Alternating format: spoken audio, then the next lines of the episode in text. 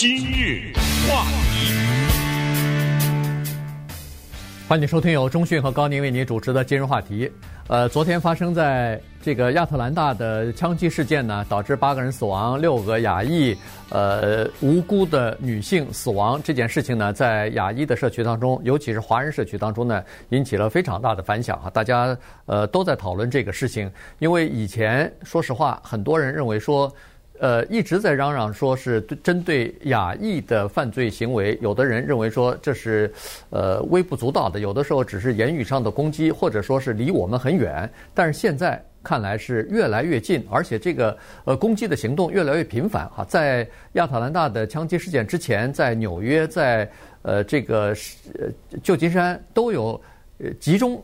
攻击这个亚裔，尤其是老年人的一些行动哈，很多老年人在圣地亚哥至少两三个老年人亚裔就就就死亡了，就就因为攻击呃推倒在地什么的，受了重伤以后，一天之内、两天之内就就去世了哈。所以这些事情呢，就发生在我们的周边。所以这一次的这个呃亚特兰大的事情呢，在全美各地的亚裔纷纷的站出来，在进行呼吁，在进行谴责。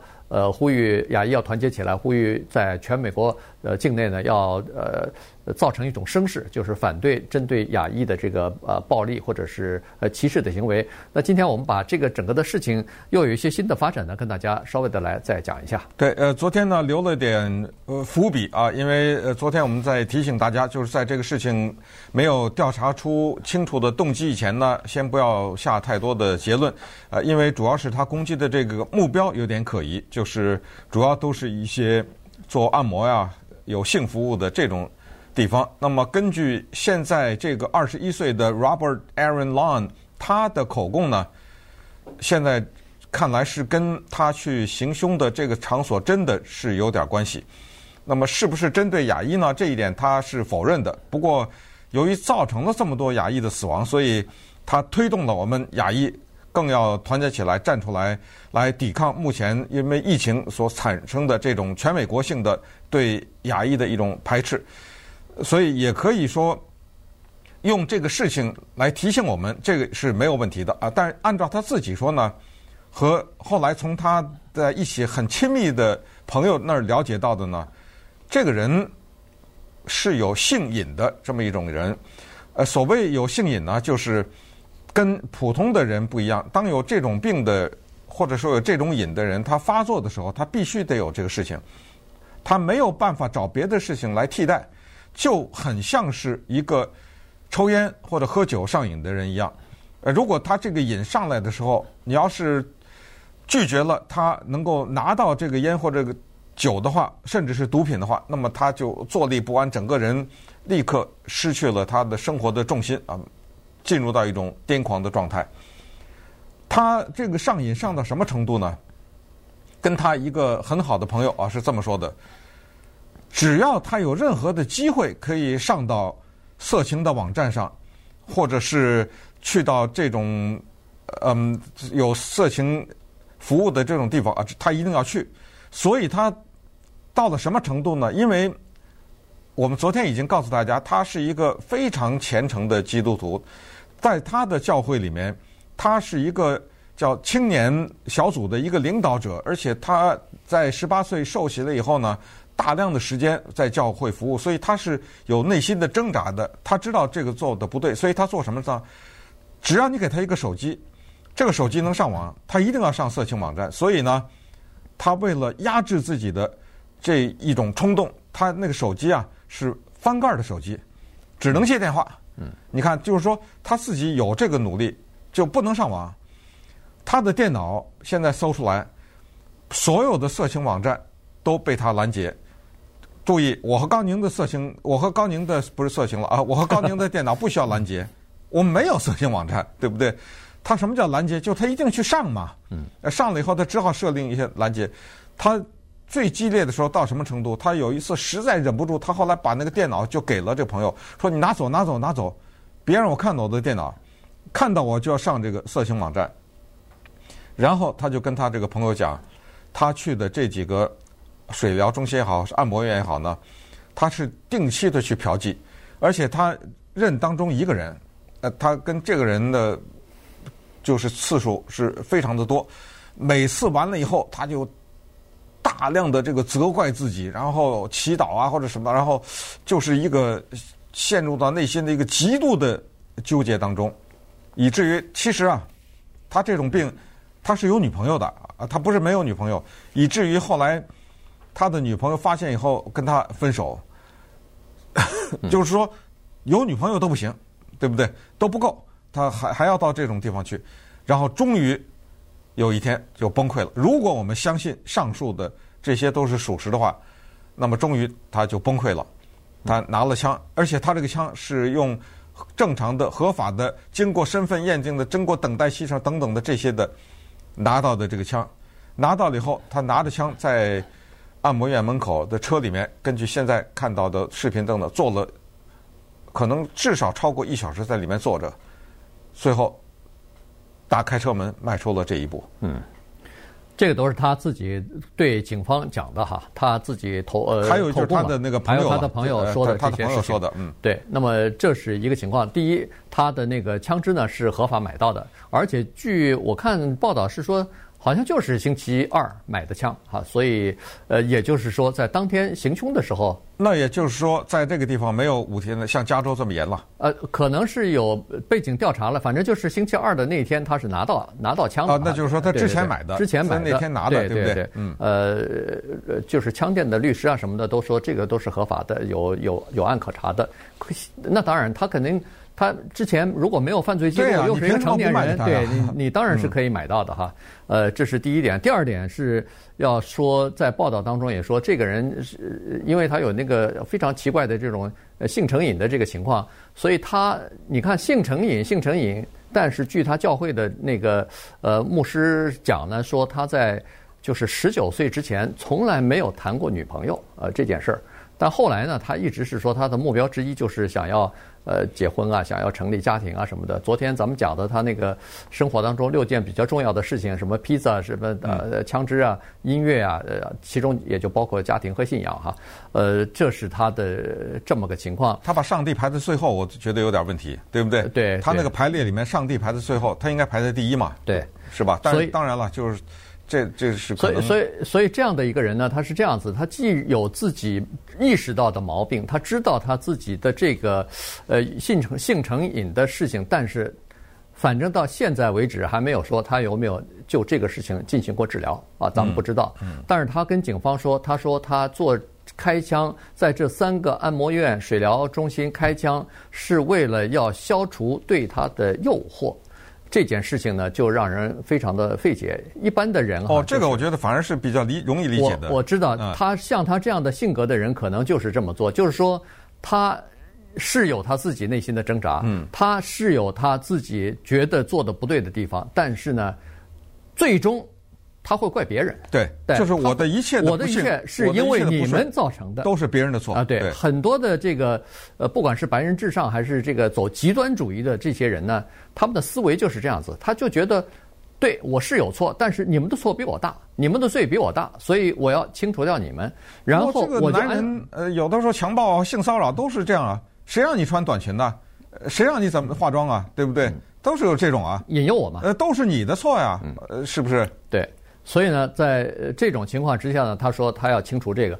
昨天幸好在路上拦截到他了，因为呃，在这个发生了三个枪击案之后呢，警方就把那个监视录影带啊，呃，录下来的信息呢，就放到呃网上也好，是电视上转播也好，他父母亲看到了，看到以后马上就打电话报告警察说，这是这是我们家儿子啊，嗯，呃，说，然后警方说好，帮帮帮忙，你跟你儿子打电话。在打电话的过程当中，警方就通过电话定位。呃，我们都知道手机电话是有定位系统的，警方马上就定位到他以后，就在路上拦截他了。这时候他开车要往佛罗里达去，据他后来告诉警方是说，他到佛罗里达也要到这个色情业的这些地方做同样的事情。可能他在佛罗里达，我我我是这么猜想，对，他在那儿可能也有过这样的。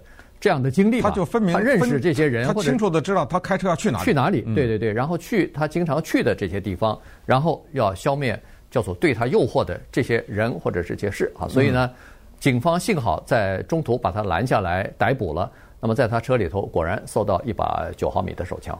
呃，昨天呢，对他有初步的起诉啊，八项罪名，八条人命嘛，对不对？八项谋杀谋杀罪啊，这是啊，都是谋杀罪，这绝对是谋杀的，有预谋的，又买了枪了，对不对？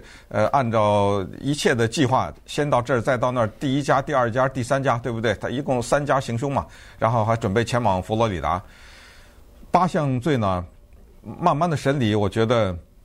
也许这这个会很漫长了啊！这他要找辩护律师啊什么的。这个呢，我觉得就可以暂时告一段落。也就是说，这个人他一辈子就在监狱里面蹲着了哈。但是他的这个杀人事件，我们不能让他轻易的说完了就完了啊！这个事情呢，得好好的从 深层的地方要把它分析一下，然后同时呢，也给我们这世人一些教训。刚才说的。就是他的失败，全都是别人的错啊！自己的问题全都是别人错，这是一方面。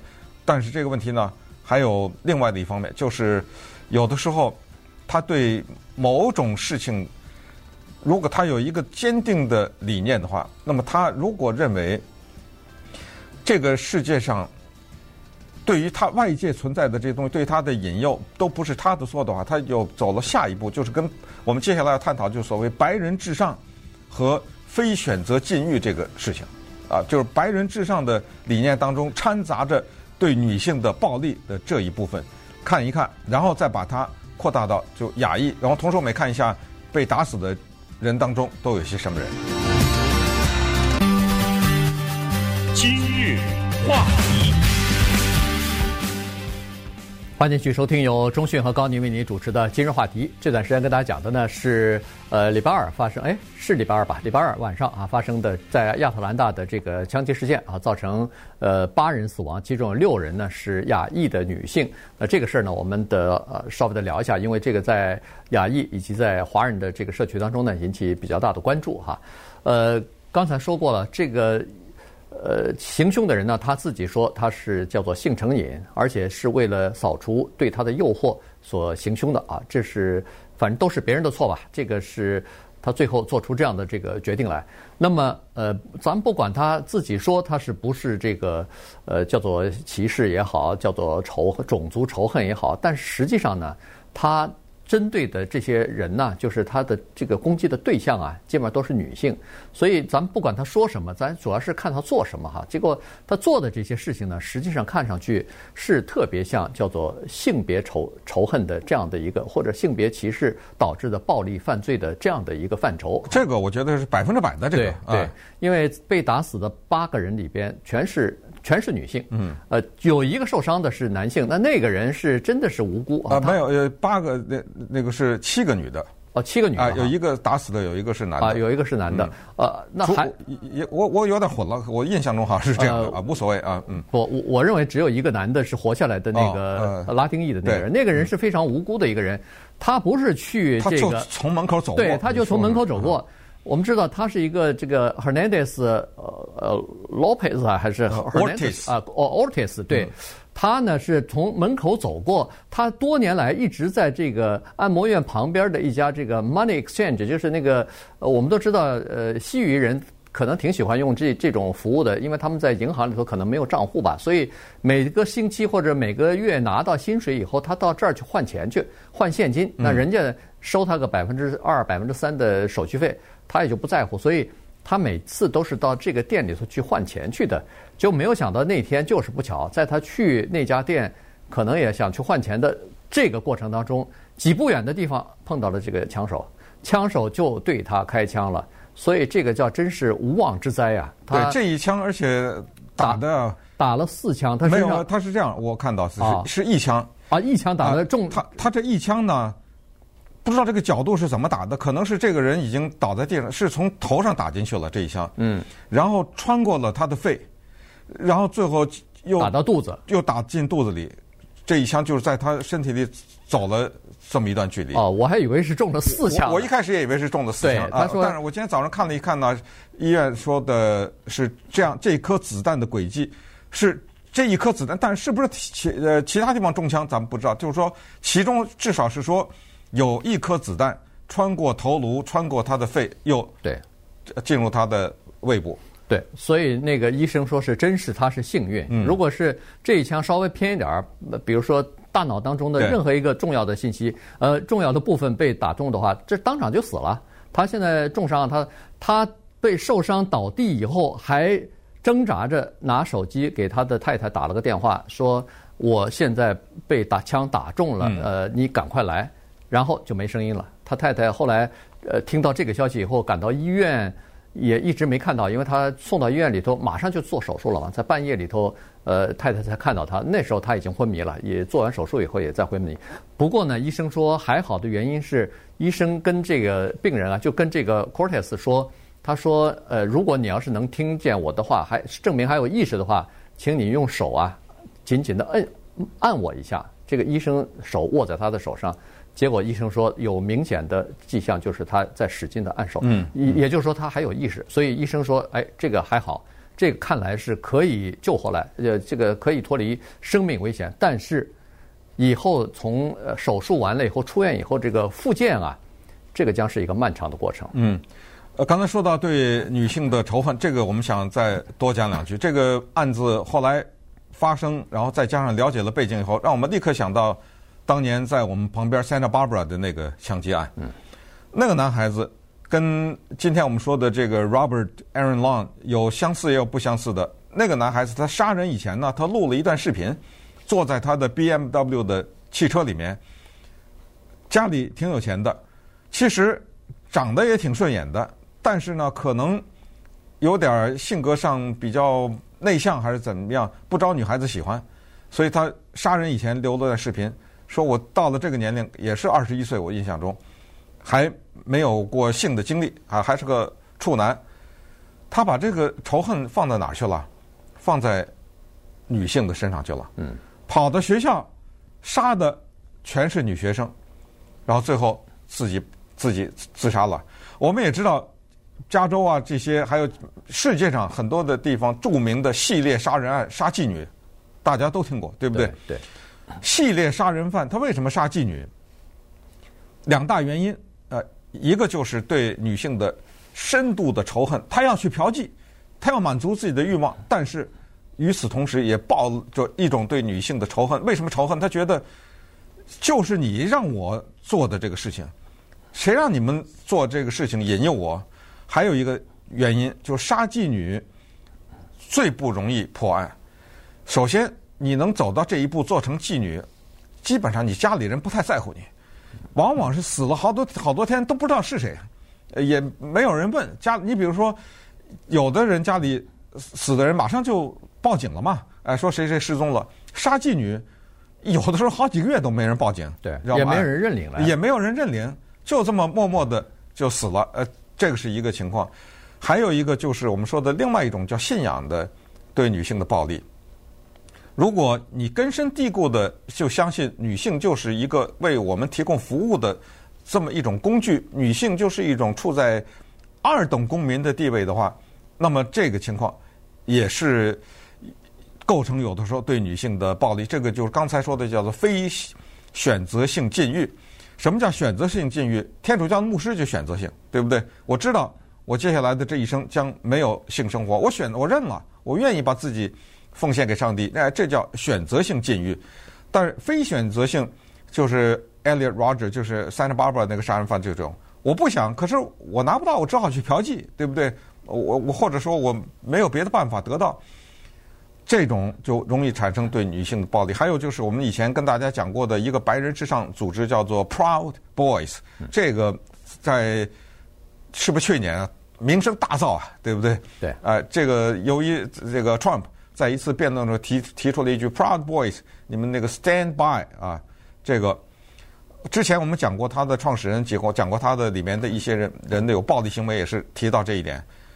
在这个组织当中，坚决不许男性自慰或者手淫，不许这个动作，因为他的道理很简单，他是说，这个世界上有女人呐，你有太太的话，你为什么不找你自己太太呢？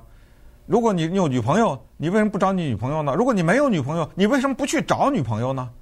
哎，这个不要把这种东西自己独自的来做这个事情，你要把它用在，可是如果有人说我是想把它用在女人身上，我没有啊，怎么办呢？你知道，它这个里面有一个潜在的信息，就是你这个东西不能自己来自己做，要用在女人身上。那么，当他不肯，假如太太是太太都有可能不肯呐，对不对？女朋友也有可能不肯的时候啊。那么这个时候，他有一种理念上的支持，就是说，那对不起，你这是你的责任呐。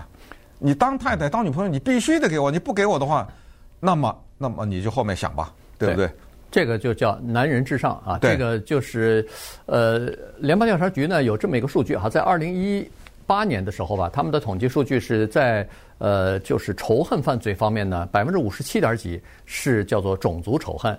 只有百分之零点七，百分之一都不到，是叫做性别仇恨。这个性别仇恨那个时候占的比例比较少，但是呢，现在联邦调查局认为说有增加、明显上升的趋势。这个东西呢，就是呃性别仇视导致的暴力犯罪这个事儿呢，他们是这个分析下来呢，是说叫做白人至上加上仇视或者是歧视女性这两种东西结合在一起，就变成叫做男性至上。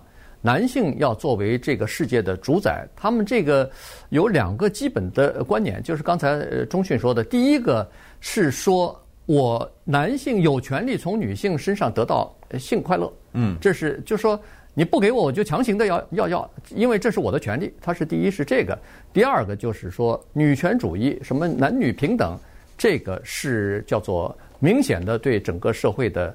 整个世界的威胁啊，他们是说，呃，这是女性通过控制男性啊，最终要控制世界。他们也可以找到宗教的理论，就是这个是破坏家庭和谐嘛。啊，对，所以所以这在这种情况之下，你想这种仇恨女性或者说要恢复男性至上，呃，这个男性主宰的这个情况，现在有上升的趋势的话，那我就觉得他这个案子如果不是针对亚裔女性的话，那么我就认为他是针对。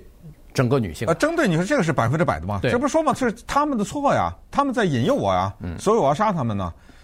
你看看他就是高度的这种纠结和负罪感和一种矛盾，我又需要他们满足我，我又要杀他们。你看是不是？是不是这种？就跟之前我们说的这种系列杀人犯、杀妓女什么的，全都是一回事儿。